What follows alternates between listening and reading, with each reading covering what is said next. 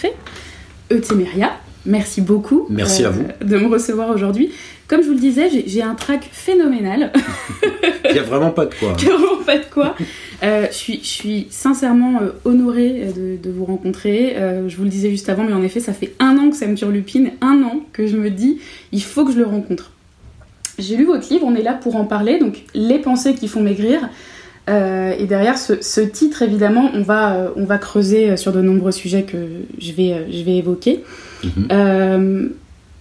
Je vous propose de vous présenter en quelques mots pour commencer. En quelques mots, alors ça c'est toujours compliqué en quelques mots. Alors, Sachant que quelques mots, tout est relatif. hein. oui, oui, c'est ça. Donc, ben, je suis Eutsemeria, je suis psychologue clinicien. Clinicien, ça veut dire qui s'intéresse aux troubles mentaux. Mhm. Euh, et je suis inscrit dans euh, le courant existentiel humaniste. Euh, donc, euh, C'est ça. c'est le troisième grand courant des, des thérapies avec la psychanalyse et les TCC, les thérapies comportementales et cognitives. Et vous êtes même le vice-président, si je ne me trompe pas. Alors, je suis vice-président de l'Association française de psychologie existentielle qui a été fondée il y a un an et demi à peu près. On n'est pas loin d'une centaine maintenant, Oui. une centaine de- d'universitaires, de psy. Euh, voilà, c'est une, c'est la première association euh, de psychologie existentielle en France. Alors attendez, je déglutis mon track et j'arrive. hein. ok, Et, euh, quel parcours. Voilà, et, et- et donc euh, qui, qui existe, euh, voilà, il y, en a- il y en a beaucoup dans, dans les autres pays, ça existe depuis des dizaines d'années. En France, c'est un peu nouveau parce qu'il y a eu une domination de la psychanalyse, etc. Oui. Aujourd'hui, on s'aperçoit que ce courant existentiel euh, qui, qui s'intéresse. Alors, le courant existentiel, c'est quoi? Je vais le dire tout de suite. Oui, hein, c'est- c'est- grosso modo, la psychologie existentielle s'intéresse aux, aux enjeux majeurs euh, auxquels chaque être humain est confronté. Chaque être humain arrive dans ce monde, on ne sait pas très bien pourquoi, d'où on vient, où on va, enfin, c'est très mystérieux, et il y a grosso modo quatre euh, enjeux majeurs que sont, qui sont des limites. Donc la mort, qui nous limite... Ce sont les euh, limites de l'humain par essence. hein. Exactement, c'est la condition humaine, on ne peut pas Mm. échapper à ça. Donc On fait tout pour, mais en effet. et c'est bien le problème. Et donc, la mort qui nous limite dans le temps. Euh, donc, ça, ça va arriver un jour, on peut, on peut rien y faire, et alors c'est bien embêtant. Euh, la solitude, Mhm. donc qui est en fait une forme de solitude, c'est pas le fait d'être seul chez soi, hein. c'est le fait d'être seul dans sa tête. Mhm. C'est ce qu'on appelle l'isolement ontologique. On ne peut pas communiquer, se fusionner notre conscience avec une autre. Autrement dit, on arrive tout seul dans ce monde et on repart tout seul. On Donc ce qu'on s'avertit parfois toute une vie à faire pour pas accepter qu'on est seul. Exactement. Mais on est seul. même si on serre très fort les gens dans ses bras et tout ce qu'on veut, euh, on est seul dans sa tête. Mhm. Voilà. Le troisième enjeu, c'est l'enjeu du sens. Quel est Mhm. le sens de ma vie? Qu'est-ce que je vais faire aujourd'hui? Pourquoi je le fais? C'est très compliqué. Les gens ne savent pas quoi Très faire de leur vie. Très compliqué. Ça, c'est une limitation dans la connaissance qu'on peut avoir de la raison pour laquelle on est sur, ce, sur cette terre. Oui.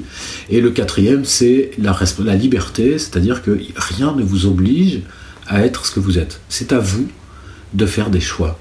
Et ça, c'est très compliqué. Alors c'est que- fabuleux, et en même temps c'est effrayant. Mais c'est ça. La liberté, c'est un mot très positif. Et en réalité, c'est très effrayant parce que si j'étais obligé de faire ce que je fais, bah, je, je pourrais pas m'en vouloir d'avoir raté, d'avoir fait ce. On, m- on m'oblige. On exporte la responsabilité, on va en reparler, oui c'est vrai. mais, mais en fait, non.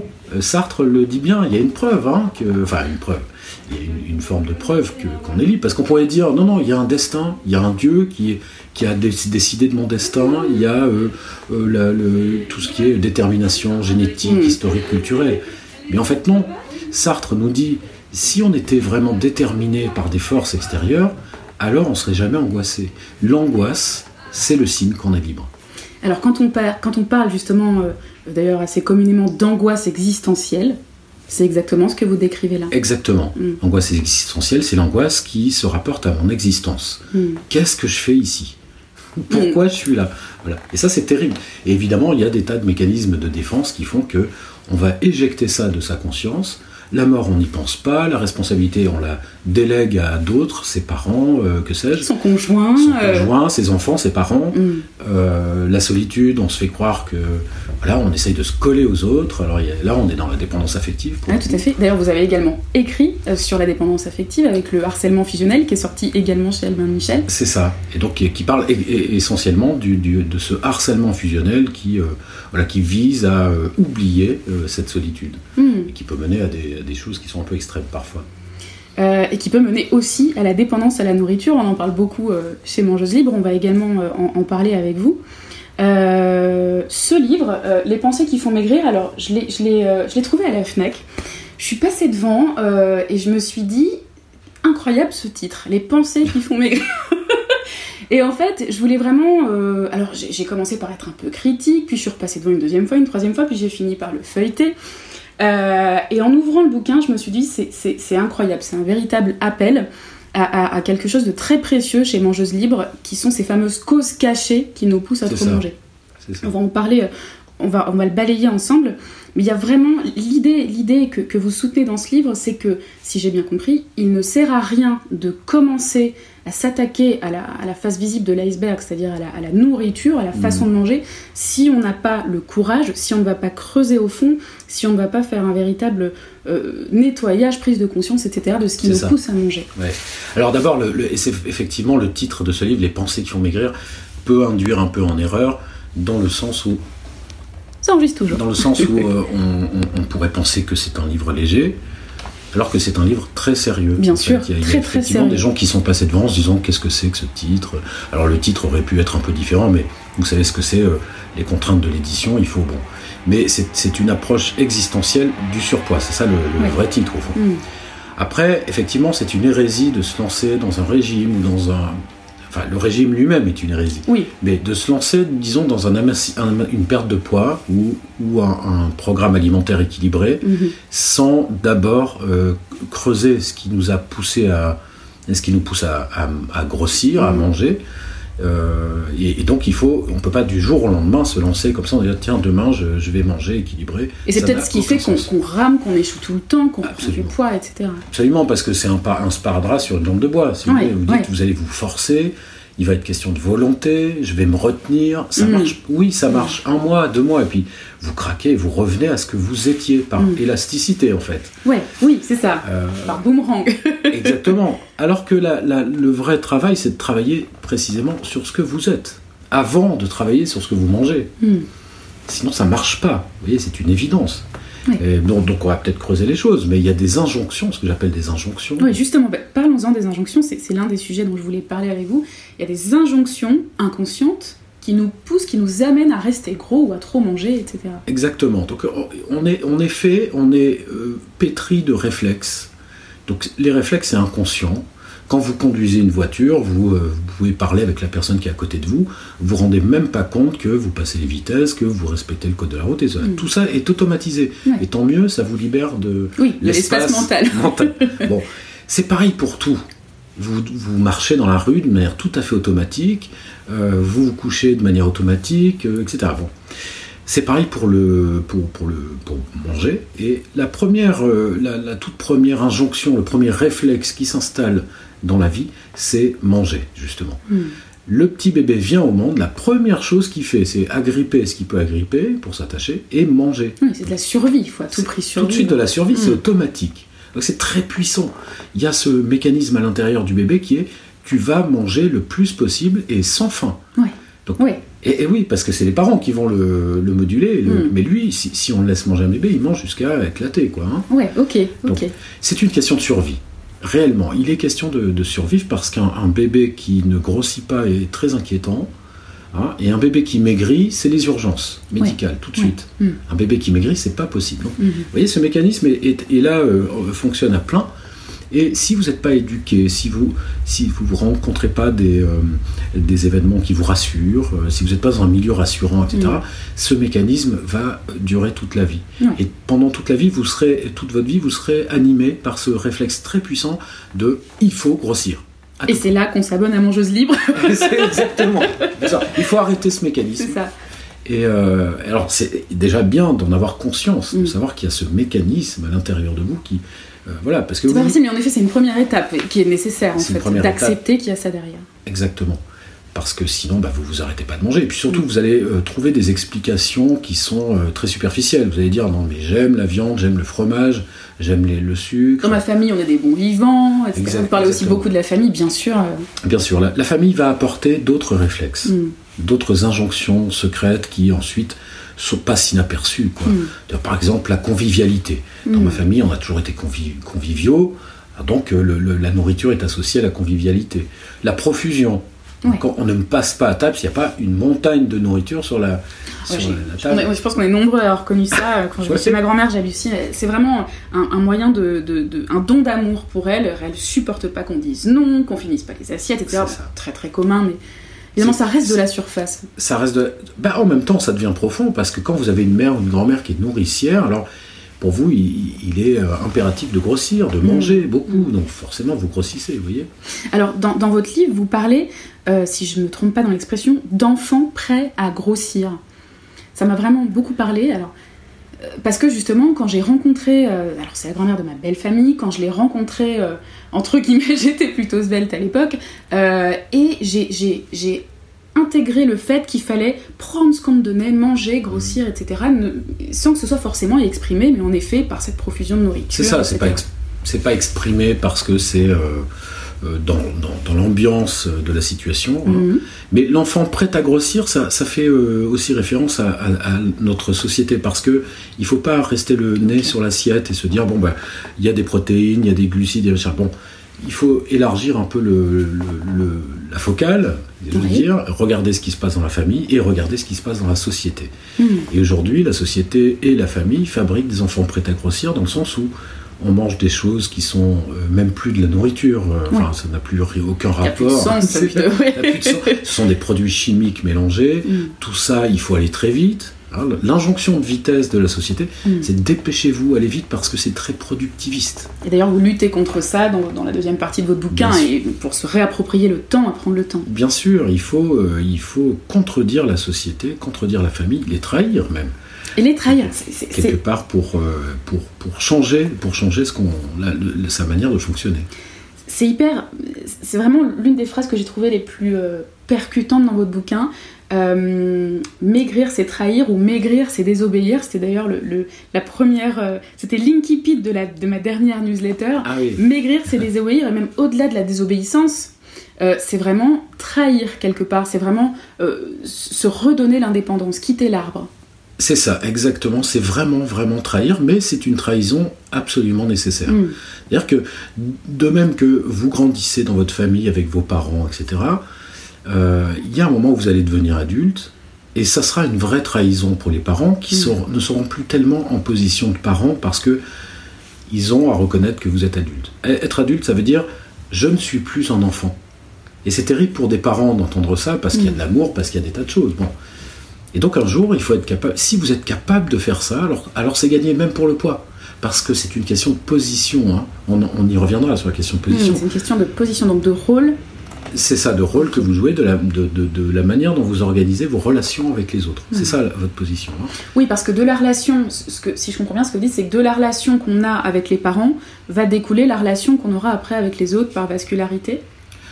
Plus ou moins, c'est-à-dire que oui, bien sûr, l'influence des parents est tout à fait euh, prégnante, euh, Mm. mais euh, il y aura des influences de la société qui passent Oui. à travers eux, qui passent aussi Mm. à travers l'école, à travers les institutions, etc. Oui, oui, c'est pas uniquement les. Euh, la, le- la consommation, etc. Et Mm. tout ça, il va falloir le trahir, le trahir vraiment. C'est-à-dire dire, je ne suis plus un enfant face à mes parents, donc mes parents ont à me considérer comme un adulte, et là déjà, vous coupez un peu de la force de ce réflexe de naissance qui est de, il faut grossir. vous voyez? Alors justement, suite à la lecture de votre bouquin, euh, j'ai évidemment conscientisé tout ça. Je me suis retrouvée dans des situations à titre personnel où mon, mon père essayait de me garder enfant, parce que là je me rendais complètement compte. Donc c'est pas facile, c'est vraiment pas facile Non. de se détacher, de se délester vraiment de ça. Ouais, c'est pas facile et ça s'impose. Et ça s'impose, bien Vous sûr. y a- il y a- on ne peut pas demander à ses parents l'autorisation de devenir adulte parce que vous voyez bien que c'est contradictoire dans les termes. Exactement. Parce que là on obéit encore. On obéit encore et on est encore euh, vassal finalement Mm. de ses parents. Ça s'impose, ça se vole. Euh, voilà, et on- le, statut d'adulte, c'est euh, quelque chose qu'on doit à un moment donné accepter. Alors c'est difficile parce que le statut d'adulte, c'est pas seulement j'ai 18 ans, je suis légalement responsable, etc. C'est je suis conscient d'exister et j'assume ces quatre enjeux majeurs que sont la mort, euh, euh, la solitude, tout ce qui est limitation euh, euh, de l'existence. sans le reporter, alors ni sur mes parents, ni sur ce qui ressemblerait à leur prolongement, conjoint, ami, etc. Exactement, les enfants. Les enfants, les enfants, bien les sûr. parents Bien sur, sûr. euh, et, donc c'est assumer ça, effectivement. Donc, euh, donc c'est une trahison. C'est une trahison. Ça, il faut l'accepter. Les parents ne seront pas contents. Ils, ils peuvent sanctionner en faisant la tête ou euh, etc. Ils vont empêcher. Ils vous, vont vous empêcher, Complètement. pas par malveillance, mais parce qu'ils tiennent à rester dans ce rôle de parents.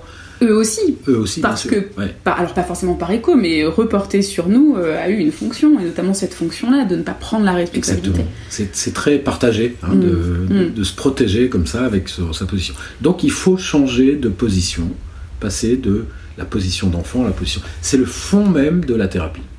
Alors, papa, si tu m'entends, exceptionnellement, je ne serai pas là à Noël prochain, Par exemple. par exemple. par exemple. Alors, je vais, voilà, je- à chaque fois je vérifie que ça enregistre toujours, ça enregistre toujours. Euh, c'est l'approche que vous soutenez dans votre livre, c'est la, méthode aussi que, que, euh, que vous nous enseignez, alors tant quand on est en consultation avec vous que dans votre livre. Je vais pas donner tous les secrets du livre, hein, le, le but c'est aussi qu'on puisse s'y, euh, s'y reporter. Euh, je voudrais que vous puissiez me parler de ces deux grands types de mangeurs que sont les mangeurs fusionnels et les mangeurs héroïques. Alors d'ac- d'accord, il faut définir euh, ce que, ce que- ces mots de fusionnel et d'héroïque. Alors fusionnel, si vous voulez, ça se rapporte à deux types de comportements chez l'enfant. Le même enfant peut être à la fois très réservé, très timide, caché dans les jupes de sa mère, euh, euh, inquiet vis-à-vis des, des inconnus, des étrangers. Bon. Alors ça, c'est un, un aspect de l'enfant, et il y a un Oui. autre aspect qui est une forme de toute puissance. Donc, Oui. et quand je parle d'enfant, je parle de petit enfant de 3 ans, 4 ans. Hmm. Donc vous voyez, le petit enfant de 3 ans, 4 ans peut être dans la toute puissance, il peut vous marcher sur la tête euh, sans avoir aucune euh, espèce de conscience de, de vous faire mal, il peut tout casser au milieu, euh, en passant au milieu de la, la pièce, etc. Donc on alterne tout ce côté fusionnel. Alors pourquoi fusionnel? Parce qu'on se fond dans le décor, Mm. parce qu'on est, on veut rester dans les coulisses de sa vie, en quelque sorte, parce que le monde fait peur. Et puis ce côté que j'appelle héroïque, qui est euh, justement d'aller dans la vie, de tout casser. Mais Mm. ce sont deux extrêmes, hein, Ouais. bien entendu. Et on n'est jamais forcément tout l'un ou tout l'autre. On n'est jamais tout Mm. l'un, tout l'autre. Mm. C'est un mélange très subtil, et même avec une troisième entité qui serait une entité qui reconnaît les limites, et donc qui définit l'adulte. Un adulte, pour moi, c'est ça, c'est quelqu'un qui reconnaît les limites.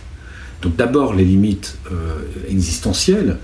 Donc il faut accepter que oui, on va mourir, que oui, on est seul, que oui, je suis responsable de ma vie, que j'ai à trouver du sens euh, dans ma vie. Et ensuite les limites de la vie quotidienne, c'est-à-dire que ben, on marche pas sur les pieds des gens, on est poli, euh, etc. Il y, a, il y a- il y a- il y a des centaines, des milliers de, de règles et de limites qu'il faut, qu'il faut respecter. Je me colle pas aux gens, donc il faut laisser respirer les autres, vous voyez, bon. Et alors, et alors, ça, ces deux grands profils euh, ont, ont un impact fort sur notre façon de manger. Eh, Exactement. Il y a des gens qui vont pencher un peu plus du côté euh, fusionnel. Donc, ce sont des gens qui vont euh, nier totalement leur, leur responsabilité alimentaire et qui vont dire j'y peux rien. C'est comme ça, je m'abandonne. Alors, je suis sûre qu'on sera nombreux à se reconnaître. Après tout, euh, je, voilà, je, je laisse faire. euh, donc, bon. Et tout en me mentant un peu, bien sûr, Hmm, parce que sûr. tout ce que je mange, je le vois pas. J'essaye de pas le voir en même Et temps. surtout, j'essaye de pas le voir. Il faut pas que je le regarde. Il faut pas que je le regarde, donc j'oublie complètement. Moi, j'ai des gens ici, ici en thérapie qui sont incapables de me dire ce qu'elles ont mangé à midi ou Mm. euh, euh, voilà. Bon, c'est tout ça, hop, ça s'évapore. C'est un mécanisme de défense euh, Mm. connu.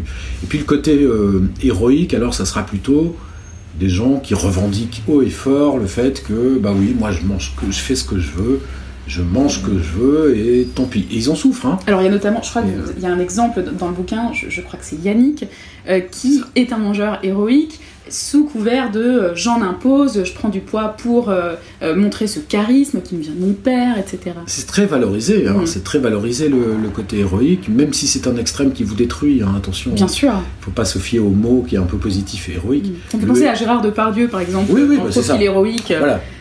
Très bon exemple, Mm. euh, c'est quelqu'un qui est énorme, Mm. qui, euh, qui voilà, incroyable, qui écrase un peu tout sur son passage. ça, mais qui le paye très très cher aussi, Oui, sans sûr. doute, je ne le connais pas, mais euh, qui le paye avec euh, des maladies, des problèmes cardiaques, etc. Mm, mm, Donc le, le héros, c'est ça, c'est quelqu'un qui imagine euh, dépasser le commun des mortels, mm. comme Hercule, comme Qui Achille. surpasse les fameuses limites existentielles Qui dont croit surpasser. Qui croit surpasser. Ah oui, il se croit Bah, immortel, bien sûr, il croit surpasser. Totalement indépendant des autres, il, se- il croit qu'il a un destin divin, quasi Mhm. divin, etc. Oui. Oui.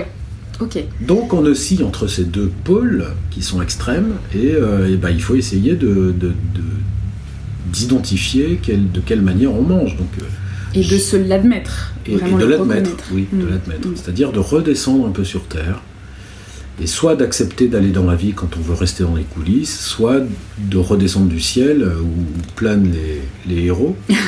Oui, c'est exactement ça. C'est ça, bah, c'est Icar, hein, C'est ce que j'allais. Oui, je pensais à ça. le ouais. mythe d'Icar. Mm, mm. et de revenir se poser sur terre, de dire bah il y a des limites. Il faut respecter les limites. Alors, je, je me suis sentie euh, vraiment très proche du, du profil fusionnel. Et alors, j'essaye d'aller vraiment, justement, arrêter de jouer le second rôle de ma propre vie. Oh c'est beau ça. Et se... Merci. Magnifique. et se montrer en pleine lumière, ce que je fais de plus en plus avec mon J'ose libre. Euh, je dirais pas que c'est inconfortable, c'est carrément anxiogène pour une personne qui toute sa vie est restée derrière les- dans les coulisses ou Évidemment. à se cacher derrière du poids, derrière plein de trucs. C'est ça. Alors là, évidemment les coulisses là c'est le surpoids, c'est Mm. les kilos en trop. Oui. Bah, évidemment c'est anxiogène. Mais, mais prenez la, la- la chose au pied de la lettre, allez dans les coulisses, regardez ce qui se passe sur la scène de théâtre avec le public et Mm. dites-vous et si j'allais sur la scène Vous imaginez le trac, Infernal. l'angoisse énorme. C'est infernal. Eh ben, c'est ce que vivent les gens qui sont très fusionnels et qui sont. euh, alors, fusionnel, ça veut dire euh, très réservé, euh, je dis pas ce que je pense, je pense que. D'ailleurs, je pense que je pense rien, que je n'ai pas d'avis, Exactement. que je n'ai rien à dire, que je suis ridicule, que je suis tellement plus petit que les autres. Les autres ont l'air tous adultes, mais pas fait. moi, etc. Que fait. je vais tout rater, que bon, voilà. c'est exactement ça. Vous voyez? Donc, bah, il- oui, c'est anxiogène, il faut être accompagné pour faire ça, y aller doucement. Mhm, Et, et ça, c'est encore changer de position, vous voyez? Tout à fait. Et alors, et d'ailleurs, c'est anxiogène. Pourquoi? Mais ça rejoint ce que vous disiez tout à l'heure. C'est-à-dire que là, on, on- on- on- on arrête de, de- de ne pas oser regarder nos angoisses existentielles.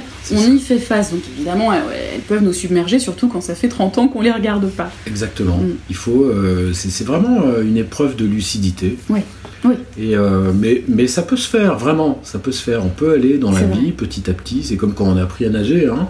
On met un pied dans l'eau et puis après on fait un peu confiance et puis on prend des risques. Et on prend des risques. Et en fait, c'est une aventure. Il faut le voir comme une aventure. Exactement. Et c'est pour ça qu'on. Et c'est très important dans votre bouquin, vous, vous parlez de cette notion de temps, de prendre le temps.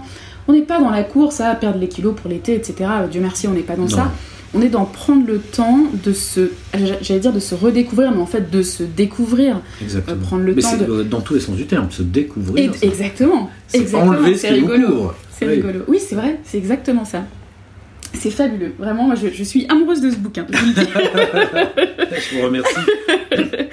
Euh, vous parliez aussi des notions de, euh, de débordement et d'échappement. Qu'est-ce Ouais. que c'est exactement? Alors ça, ce, ce sont des injonctions aussi, hein, qui, qui sont, euh, qui, qui sont euh, enfouies un peu dans les, dans les profondeurs de, de- de- de notre esprit. Mhm. Alors l'échappement, c'est quoi? Ça, ça- ça peut définir aussi bien l'héroïque que le fusionnel, hein, c'est pas pour le coup. Mais l'échappement, c'est simplement cette euh, difficulté à s'inscrire dans des limites, Ok. vous voyez, dans un cadre. Donc j'ai tout le temps envie de m'échapper. euh, je me considère par exemple comme un électron libre dans la vie. Mhm. Euh, j'ai du mal à travailler dans un bureau euh, euh, parce que je me sens enfermé entre quatre murs. Euh, j'ai du mal à m'inscrire dans un groupe d'amis parce que je me sens coincé. Et donc je circule comme ça, comme un électron libre. Mm. L'échappement, c'est ça, mais ça peut être aussi euh, changer les meubles chez soi tous les, tous les deux mois, trois mois, Mm. tout, tout change Ça fait penser à place. plein de gens du coup. Mais, mais oui, parce que ça, ça, ça s'exprime de plein de manières différentes. L'échappement, c'est je ne supporte pas euh, les limites, le cadre. Mm. Et si on supporte pas le cadre, alors c'est très difficile de perdre du poids parce que Bien sûr. le cadre, vous savez, le cadre, c'est pas des contraintes, c'est un outil. Il faut le voir comme un outil. Oui, c'est pas le régime, machin. Non, c'est euh, ça. C'est-à-dire le cadre, c'est avoir un programme alimentaire qui est que, bon alors moi je vais assez loin puisque je dis qu'il faut peser, mais, Mm. euh, mais, mais pas du tout du point de vue diététique, c'est parce Bien que je vois ce qui se passe. Oui. Je vois ce qui se passe. vous voyez. Et, euh, et donc l'échappement, c'est ça. Donc on est dans une course en avant euh, toute sa vie, une, une espèce de fuite, et en, en espérant que les choses se passent bien, quoi. Et ça se passe pas bien. Évidemment. On s'échappe tout le temps. Donc, Et c'est- puis c'est éreintant en fait. et puis c'est On n'est jamais là, on est toujours beaucoup plus loin, on est C'est toujours. ça. Et même dans la vie sentimentale, Mm. la vie sentimentale, on est dans l'échappement. On rencontre quelqu'un et puis finalement on trouve des, des bonnes raisons pour que ça se passe pas bien, parce qu'on se sent coincé, etc. Bien sûr. On n'arrive pas à créer une famille, à avoir des enfants, parce que bien sûr c'est un cadre. Vous voyez Si on n'accepte pas. On réussit dans son métier, mais on, on a un plafond de verre. Moi, je travaille avec des gens comme ça.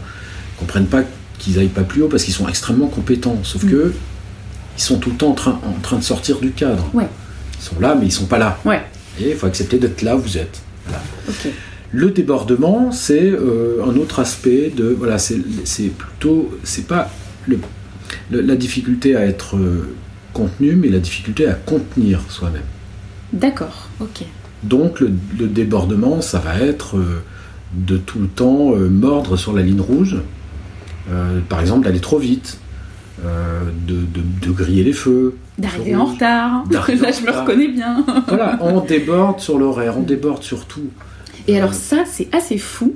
C'est-à-dire que même, ça demande un effort phénoménal de ne pas déborder. Si je prends par exemple l'exemple du retard, vous en parlez dans votre livre, mais c'est, mais c'est infernal. C'est-à-dire que, je vais encore prendre mon exemple perso, mais je vais toujours tout faire pour déborder, même un temps soit peu, Ouais. histoire de. Vous voyez, c'est là que se joue euh, vraiment l'angoisse, le, le- le- le déni de l'angoisse, c'est-à-dire que ou la protection, c'est-à-dire que dans les profondeurs de l'inconscient, enfin du conscient, euh, c'est- ça, va vous rassurer quelque part. D'accord. parce que vous débordez, vous niez la limite. Donc j'arrive même trois minutes en retard, et ben ça suffit pour euh, voilà. Et, et surtout, si je me euh, si je fais en sorte d'arriver pile à l'heure, il se passe un truc bizarre. C'est pour vous, c'est bizarre quand vous êtes tout en retard. Là, vous, êtes, vous sentez que vous êtes inscrite dans quelque chose qui est euh, un peu rigide, un peu. Voilà, Qui a bah, un cadre. qui est un cadre. Et bah, moi, je travaille beaucoup là-dessus avec des gens. euh, simplement, au début, on peut travailler juste sur le fait d'arriver à l'heure, de, de travailler sur. euh, et même partir de chez soi, c'est difficile. Exact- exactement ça. On toujours trouver un truc à faire avant de partir. Exactement. Et puis, même au moment de fermer la porte, on- il y a comme un élastique. C'est ce que. C'est ça. Il y a quelque chose de qui bizarre. me retient. Exactement. Ouais. Alors je me suis dit, non vraiment, je ne peux pas arriver en retard à cette interview. Ce serait vraiment un comble d'arriver en retard ici. J'ai vraiment tout fait, mais je suis arrivée pile à l'heure. Euh, ok, donc là on a parlé de, de- de la notion de, de débordement et, et- et d'échappement. Il y a beaucoup beaucoup de notions, hein. je ne vais, pas forcément toutes les aborder dans votre livre. Ouais. Euh, vous découpez votre livre en deux. Cette première partie, enfin même en trois, mais les premières parties qui concernent justement cette, cette nouvelle approche que vous proposez, pour- Ouais. qui est contre-intuitive entre guillemets par rapport à tout ce qu'on peut voir partout. Et je confirme, moi qui ai lu un millier de bouquins sur la question, c'est ce qui m'a séduit dans votre bouquin. Et puis dans la deuxième partie, vous proposez euh, euh, une méthode. Mhm. Vous pourriez nous parler un petit peu justement de, de- de cette méthode? Oui, alors je propose des éléments de méthode, hein, parce qu'évidemment, il faut. euh, c- cette méthode, elle consiste à, à justement, on l'a dit, euh, se donner un cadre. Et donc, ça suppose évidemment de travailler sur les injonctions personnelles, singulières, Oui. celles qui vous concernent vous Oui. et pas le qui voisin. sont centrales dans votre approche. C'est ça, donc on, on- on s'appuie d'abord là-dessus. Si euh, votre injonction c'est que euh, je dois absolument obéir à mes parents, donc vous êtes encore dans une position Mm. d'enfant, ce qui est le cas de la majorité des adultes euh, que vous côtoyez. Hein, soit passant, ok. 50, 60 ans, il n'y a aucune. J'ai même des gens de 80 ans, Avec des parents donc qui sont plus là. avec des parents qui sont plus là, mais les parents sont toujours là, fond. c'est vous ça. savez, ils sont toujours Et vous en parlez d'ailleurs dans, le- dans le bouquin avec cette notion de deuil parfois non fait ou non, euh, non accepté. C'est ça, les parents existent en vous et ils vivent encore à travers les principes que vous Mm. mettez en Mm. application en Oui. œuvre dans votre vie de tous les jours. Mm. Donc euh, euh, il faut analyser ça avant, avant, avant même de, de passer à la méthode et au cadre. Et c'est ce que vous appelez la préparation C'est au ça. changement. Voilà. L'hérésie, je le répète, c'est de se lancer du jour au lendemain dans un truc, euh, une sorte de régime, ce qu'on veut, en disant, bah, paf, là, tiens, je vais maigrir. Non. Mm. Il faut d'abord travailler sur ce que vous êtes, comment ça se module, comment, sur quoi vous allez lâcher prise. Mm. Et précisément, vous allez lâcher prise sur euh, les injonctions héritées des parents, etc. Ensuite, on installe un cadre. Et le cadre, c'est un cadre de responsabilité. Donc, je ne peux pas entrer évidemment dans les détails, ça serait très long Bien sûr, de, de ce cadre, mais donc on peut prendre un détail je, je- je- euh, que, que je préconise et qui est très très puissant, c'est de savoir ce que vous mangez. Alors ça, il faut vraiment aller très loin là-dessus pour être responsable de ce que vous mangez. C'est-à-dire savoir ce qu'on met en nous finalement. Quelle est la qualité de ce que vous mangez? D'où ça vient? Euh, À quoi ça correspond? Donc évidemment, euh, je le cache pas, je préconise de manger bio, déjà, Mm. Parce que c'est une hérésie de manger des trucs euh, transformés. Donc, on, cherche à être dans l'ultra-conscience. Oui, l'ultra-conscient, ça reste à notre portée quand Mm. même. hein. Je veux dire, c'est pas compliqué d'aller dans un truc bio et de- d'acheter des produits bruts. Mm. Bruts, pas Mm. transformés. Donc des patates, des carottes, des ce que vous voulez, des courgettes.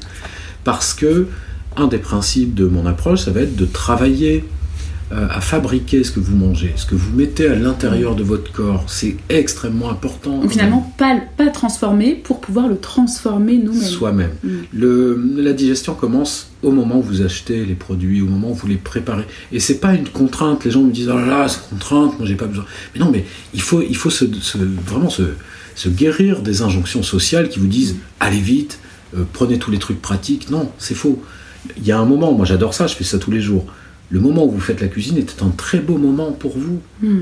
Vous êtes dans des odeurs, vous préparez euh, des choses, vous touchez les choses. Finalement, c'est du don de soi. Enfin, c'est des choses qu'on se donne. Exactement, c'est du fait. temps pour vous. Mm. Vous devenez important pour vous-même. Mais là aussi, fonction des injonctions inconscientes qui nous habitent, on se donnera ou pas des cadeaux, on se donnera ou pas du temps. Exactement. Mm. Est-ce que vous avez appris à ne pas être importante pour vous?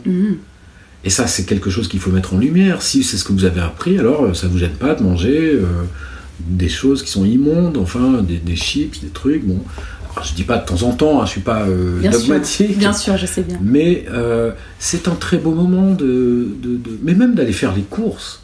Il faut se réveiller. Aller faire les courses, c'est un très beau moment pour vous. Mhm. Ça n'est pas une perte de temps. Parce qu'on vous a appris, la société vous a appris, qui est issue de la révolution industrielle du 19e siècle, que votre maison doit être une usine et que vous devez euh, ne donner d'importance qu'à votre travail. C'est intéressant. J'avais jamais pensé ça sous cet angle. Et en effet, c'est intéressant. Ah mais votre cuisine, regardez-là, il n'y a que des machines, ça Mm. tourne à plein, la Mm. machine à laver, la machine à laver la vaisselle, le micro-ondes, le frigo, le machin. Ça me fait penser à mon oncle de Jacques Tati avec toute cette surmodernité. a- C'est ça, mais oui, oui, c'est ça. Mm. Et qui est absurde, hein, on le voit dans, dans Jacques. Tati.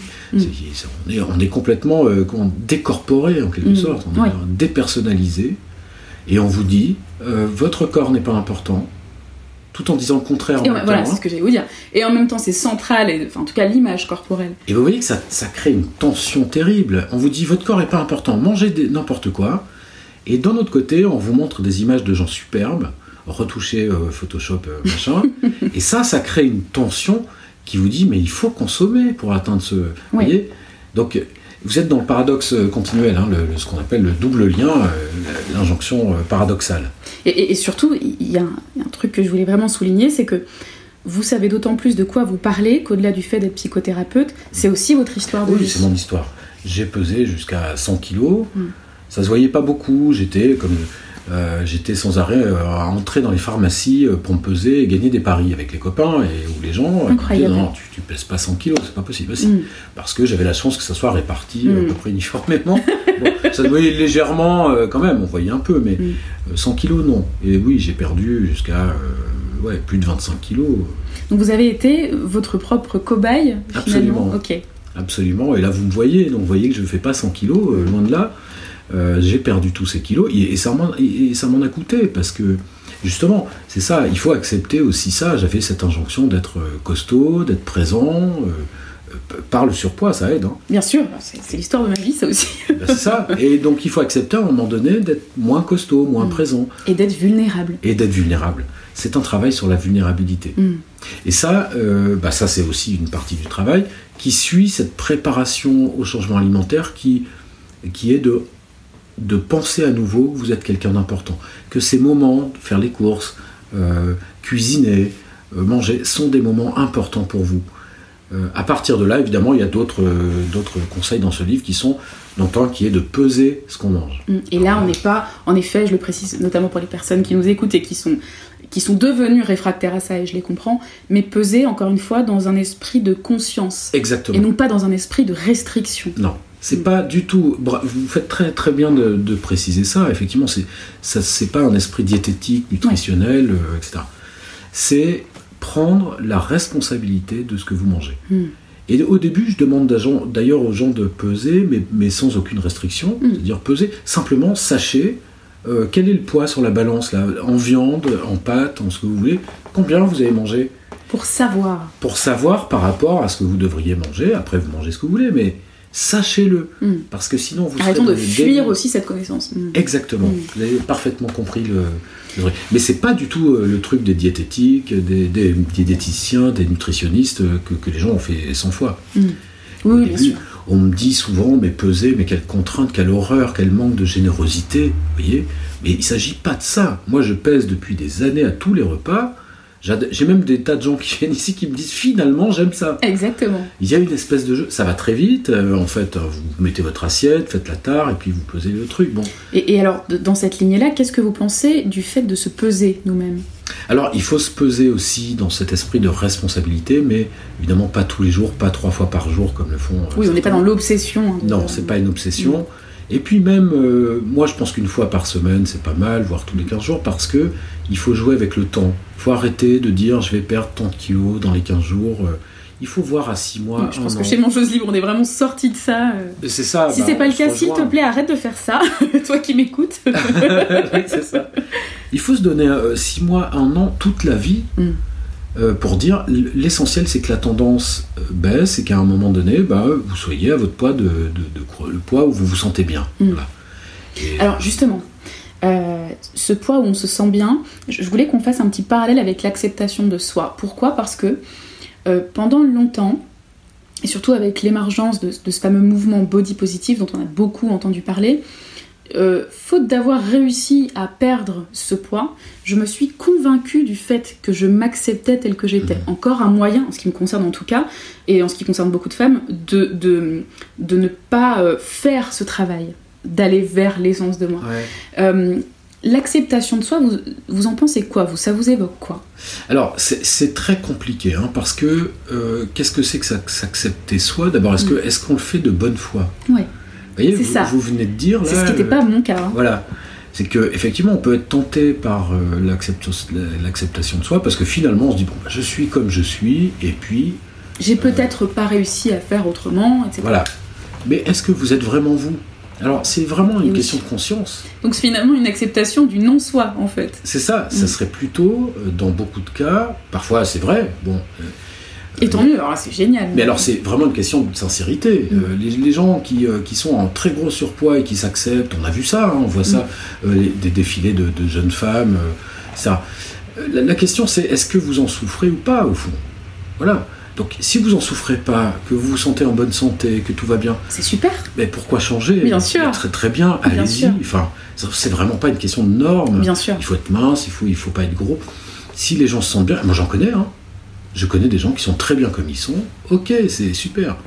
Mais c'est à vous de voir si euh, ce que vous acceptez dans l'acceptation de soi, c'est un non-soi, un faux soi ou un vrai soi. Hmm. C'est très chouette. Mais oui, et c'est par rapport. Un non-soi ou un vrai soi. Voilà. Et c'est par rapport à la souffrance. Hmm. Regardez au fond, dites-vous, mais au fond, est-ce que je suis pas en train de me mentir Ouais. Je crois qu'un jour ou l'autre, ça nous revient en pleine tronche euh, quand on est en décalage entre le vrai soi et, le, soi qu'on s'invente et le soi qu'on se dit accepter. Moi, c'était mon cas, j'étais vraiment en décalage. Et donc, ça demande une énergie mentale phénoménale de continuer de se faire croire ça. Ah oui. Euh, et en même temps, c'est infernal parce qu'on n'arrive pas à être autrement, on n'arrive pas à perdre ce poids. C'est vraiment une lutte. Hein. Bah, vous montez sans arrêt, vous en souffrez, enfin, c'est horrible. Ouais. Et ce faux soi, c'est souvent euh, la part d'enfance qui reste en vous. Hmm. C'est donc euh, ce, vous voyez, ce, ce réflexe de grossir, hmm. c'est l'obéissance aux parents, l'essentiel du travail que je fais, c'est l'émancipation par rapport aux parents. À partir de là, se crée voilà, tout un détricotage des, injonctions et, le, et, la perte de poids se fait. Et à la fin, l'émancipation alimentaire. Et c'est ça, c'est que la perte de poids, c'est pas de la magie, hein, il y a tout un travail de fond, mais il y a presque plus besoin de se focaliser là-dessus et sur la nourriture à proprement parler. L'idéal, c'est que d'abord, on ne travaille pas sur la volonté et la privation, ça c'est clair et net. Merci. Parce que la volonté, vous savez, les philosophes ont beaucoup parlé de volonté. La réalité de la volonté, c'est que l'être humain n'a aucune volonté. Wow. C'est pas compliqué. Ça, c'est dit. dit. Il a une volonté très minime. C'est comme euh, une espèce de. imaginez un homme en pleine mer mm. avec un voilier ou un bateau sans voile, euh, bon, peu importe. Il peut aller nulle part, il peut rien faire avec sa volonté. Qu'est-ce que vous voulez qu'il fasse? Oui, pas grand-chose. Oui. Pas grand-chose. Par contre, s'il monte les voiles euh, et qu'il sait s'en servir, et alors il va pouvoir remonter le vent, hmm. tirer des bords, comme on hmm, dit, et aller où il veut.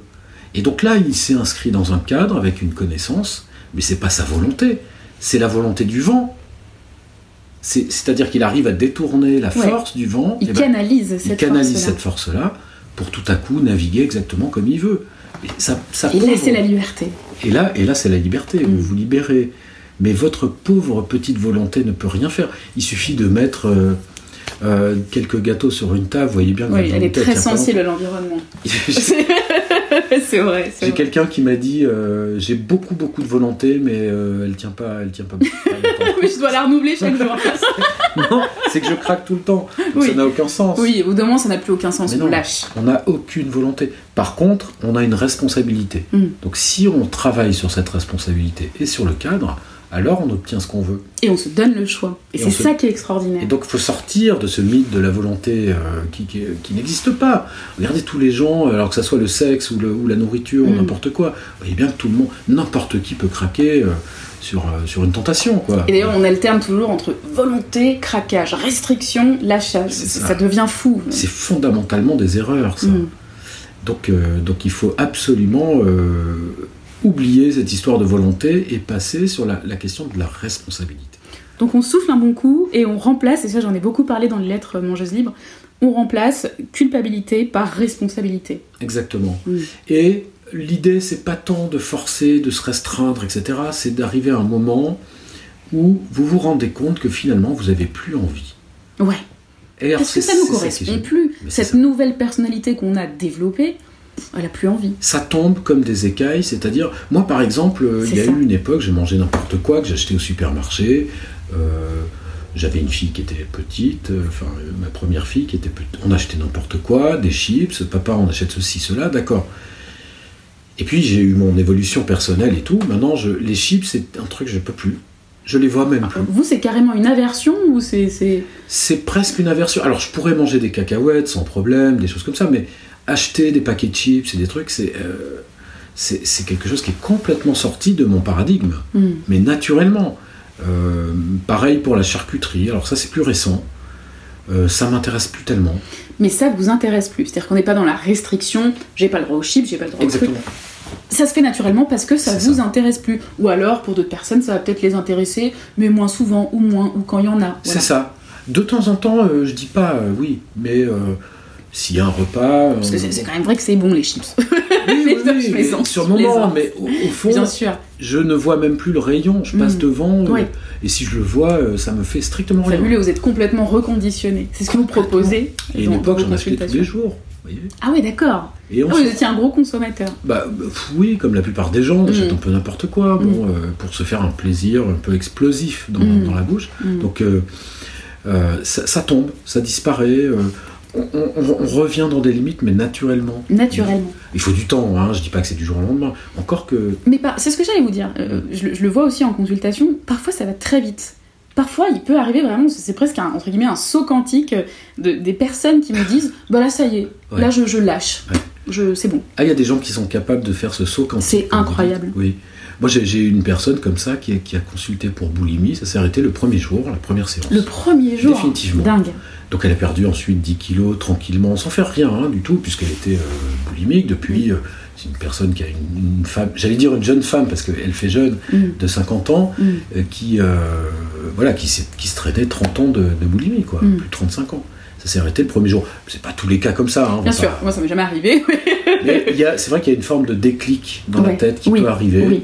Et pour amener ce déclic, je, je- je dis toujours, quand vous allez manger, là, quand vous êtes sur le point de manger, arrêtez-vous juste deux minutes et dites-vous, mais est-ce que c'est vraiment important de manger tout ça? Mm. Juste ça. C'est fabuleux. Vous le faites à chaque fois, C'est fabuleux. C'est très important. ouais. Et vous allez vous dire, en fait, cette non. pause. Est-ce que c'est important de finir mon assiette? Bof, non. C'est vraiment, euh, c'est quelque chose que je propose aussi. J'appelle ça le stop assiette. Ah, c'est bien. L'idée, c'est pas, euh, c'est juste de marquer cette pause pour briser l'automatisme.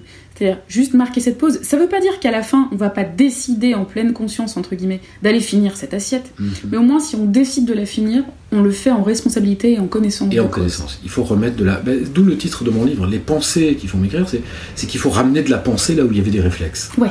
Et donc, je fais exactement comme vous. C'est-à-dire, je propose aux gens de s'arrêter avant de manger, juste avant de manger, et de noter. Donc, ça leur donne le temps, vous voyez, de, de penser un peu ce qu'il y a dans l'assiette, de noter ce qu'il y a dans l'assiette. Bon, juste ça. Et euh, souvent, ça crée un effet de. De distanciation. C'est ça, on vient perturber un, mécanisme. C'est ça. Et, et faire, et, des fois c'est super, ça fait aussi ressortir certaines injonctions. C'est-à-dire qu'on se rend compte de ce qui nous a déclenché ce, cette suralimentation qu'on s'apprêtait à, faire. Et puis des représentations. Moi, quand je vais au restaurant, euh, ce que je m'interdis pas du tout, hein, plusieurs fois par semaine. Euh, je et vous le préconisez d'ailleurs. Et je le préconise. Il faut, il faut euh, ce qu'on appelle des craquales. Moi, j'appellerais mm. ça des écarts. Il faut mm. absolument. Hein. Mm. je suis effaré par la quantité de nourriture qu'ils mettent dans l'assiette. Oui, ça c'est clair. Trois fois... À moins d'aller dans un gasto, ça oui. C'est ça, oui. À moins d'aller dans un 3 étoiles qui mm. vous met des petites miettes euh, Mais je suis effaré. Enfin, c'est trois fois ce qu'on doit manger. Enfin, mm. moi, je laisse la, moitié des choses. Alors, c'est difficile. Je l'ai payé, donc je le mange. Il y a aussi ça. Vous en parlez beaucoup dans votre livre. ben oui. Et donc, il faut lutter contre ça. Ben oui, vous avez payé, alors tant pis. Il faut accepter le jeu. Vous mm. payez payez pour manger, vous payez pas. Voilà. Alors donc quand on vous amène euh, une assiette de 3 kg de pâtes, euh, c'est aberrant, Il y a une technique fabuleuse euh, et toute bête, et on n'ose pas toujours le faire, c'est le doggy bag. vous demandez un doggy bag et vous repartez chez vous avec, le, avec deux jours de repas en plus. de Pourquoi pas si vous êtes. mais mais c'est très fort de même de l'abandonner aussi. Hein, c'est bien sûr. D'abandonner. Il y a un lâcher prise là, vous voyez? Vous mangez la moitié de l'entrecôte et vous laissez l'autre moitié. Waouh, je l'ai payé et je la laisse. C'est de l'abandon. C'est là il y a un lâcher prise. Hein. Je fais travailler sur ce genre de lâcher prise. Alors quand on n'est pas capable tout de suite de faire ça, je dis laisser une miette, quelque chose. Il y a des gens qui n'y arrivent pas. Sur le principe, bien sûr. Moi, la première, hein, pas finir l'assiette, c'était fou. Oui, une coquillette et euh, une lamelle de gruyère. C'est ça. Alors non, pas possible. Ah si, faites cet effort-là. Hmm. S'il y a une, euh, une, dernière chose ou un dernier conseil que vous souhaiteriez euh, dire aux écouteurs de Mangeuse Libre, qu'est-ce que vous diriez? Alors le plus important pour moi, c'est de grandir. je me rends compte que je viens de dire aux écouteurs, aux auditeurs. c'est très bien, c'est très créatif. Toujours. vous avez. Euh, je vous ai coupé du coup. La, chose la plus importante, c'est de grandir. Ce qui fait maigrir, c'est si vous étirez un truc de pâte à modeler, il mincit. Bon, c'est une métaphore. Ah, c'est chouette, c'est très chouette. Si vous grandissez, vous allez maigrir. Vous allez en tout cas trouver votre poids. Et grandir, ben, c'est arrêter de se vivre comme le petit enfant de ses parents. Mm. si je Alors maigrir et ou arrêter de trop manger. Parce que c'est aussi l'un des grands sujets. Oui, oui, bien sûr. Mm. On parle aussi des troubles euh, du comportement alimentaire, mm. des TCA, donc euh, boulimie, anorexie, hyperphagie, euh, tout ce qu'on voudra, qui sont des comportements très infantiles. Les, deux, hein, donc l'anorexie, la boulimie, tout ça, c'est très très infantile. Donc si vous grandissez, tout ça finit par se résoudre presque naturellement. Hein. Donc, Superbe. Voilà, c'est un vrai soulagement, c'est-à-dire que c'est finalement euh, c'est un lâcher, il n'y a plus besoin d'agir dessus avec force qu'on voit très souvent, ce qu'on c'est ce que j'ai essayé de faire toute ma vie, qui, est battu, euh, qui me suis battu toute ma vie contre l'hyperphagie. Finalement, ce qui m'a apaisé, c'est juste de lâcher et de faire confiance et de travailler sur autre chose et de me laisser grandir. C'est ça, la volonté, la force sert à rien. Euh, il faut travailler sur la responsabilité. Donc c'est ce que je dirais. Et la responsabilité, pour l'avoir, il faut aller voir son papa et sa maman et leur dire je ne suis plus un enfant. À partir de maintenant, je suis à votre hauteur. Et c'est ça que signifie l'expression être à la hauteur. Vous savez, on dit je suis pas à la hauteur, je ne sens pas à la hauteur. À hauteur de quoi? Oui, c'est vrai, la hauteur. Pourquoi je suis pas légitime? De la vie. Eh ben, c'est pas la hauteur de la vie, c'est la hauteur de ses parents. Hmm. Le jour où vous serez à la hauteur de vos parents, alors vous serez responsable et, tout ira euh, beaucoup mieux. J'ai mon médecin qui, est aussi euh, psychothérapeute et qui dit euh, qui, préconise de quitter l'arbre, justement, et, euh, qui dit cette chose on a, été créé pour dépasser nos ascendants. C'est-à-dire que les descendants doivent dépasser les ascendants. Je trouve ça très très chouette. Les dépasser dans la symbolique. C'est-à-dire qu'on n'est pas dans l'ego d'essayer de dépasser les parents, mais en tout cas de dépasser, euh, de dépasser cette notion de carcan familial, en tout cas. Oui, j'aime bien cette idée et ça me fait penser à Nietzsche euh, qui dit que l'homme doit se surmonter lui-même. C'est ça. Donc vous savez qu'il parle de surhumain ou de surhomme. Alors ça, tout ça, les gens ont souvent euh, pris ça de travers. Au fond, le surhomme est à l'homme ce que l'adulte est à l'enfant. Et l'enfant hmm. en nous doit se surmonter lui-même pour devenir un surenfant, si vous voulez. un wonder enfant voilà, c'est-à-dire euh, accéder à une forme d'être qui est euh, très supérieure à celle de l'enfant et donc où on reconnaît les limites. Donc euh, c'est ça. Sacré, un sacré programme. Un, sacré, programme, de quitter l'arbre, de, de, dépasser ses, ascendants mm. et, de dépasser même ses ascendants et peut-être en les trahissant bien sûr. trahissant En la société, trahissant. en trahissant même l'espèce, pourquoi pas. C'est, c'est, euh, je suis très émue par cette interview. Je vous remercie. Moi, je, suis vraiment très- honorée qu'on ait pu parler ensemble de, de tout ça. C'est, je, je trouve ça extraordinaire. Je pourrais en parler pendant des Bah, heures. écoutez, je suis, je suis confus. Merci beaucoup. Euh, pour finir, même si je pourrais encore vous poser des milliers de questions, où est-ce qu'on peut retrouver votre livre? Alors mon livre, euh, on peut le retrouver euh, en principe en librairie. On peut le trouver. euh, alors il vient d'être traduit en allemand, soit dit en passant. Ah oui Donc pour les germanophones. euh, D'accord. voilà. sur- alors sur Audible. Oui, du coup. Alors moi j'ai la version audible et la version papier. Voilà, donc la version audible, c'est la version qui est lue, hein, qu'on Mm, écoute, hein, pour, mm. le- pour ceux qui ne savent pas. Et la version papier, bah, on peut la trouver, la commander. Partout, Fnac. Amazon, etc. Alors c'est pas, c'est pas sûr que ça soit en rayon, enfin ça se commande partout actuellement. Alors franchement, je, je vous le dis, euh, lisez-le. euh, si vous n'avez pas le temps de le lire euh, ou que vous vous donnez pas le temps de le lire, écoutez-le. Moi, j'ai fait les deux. Vous, vous serez vraiment pas déçus. Je vous en reparlerai dans les newsletters à venir. On va notamment parler dans la prochaine newsletter de la notion de peur de maigrir, qui est abordée dans, le livre de Tsemeria. Et alors, où est-ce qu'on peut vous trouver, vous, Eudes Alors euh, où est-ce qu'on peut me trouver? À Paris À Euh, Paris. Je suis pas sûr de, de- je- de donner mon adresse, mais enfin on me trouve très À facilement. Paris, en tout cas. Je suis à Paris, euh, enfin pour, pour Voilà, pour les personnes qui sont sur Paris, on me trouve nous écoute facilement partout. sur, sur internet. J'ai un site personnel, bon, qui donne les indications, euh, qui reprend un peu ces indications-là, qui explique très très clairement ce que je fais. Voilà. superbe. Et bien, on va pouvoir s'arrêter là. Merci encore. Merci à vous. Vraiment, merci, infiniment. Euh, et pour les auditeurs et auditrices, je vous retrouve très bientôt pour la prochaine newsletter de Mangeuse Libre. Passez une très belle journée et à bientôt sur mangeuselibre.fr.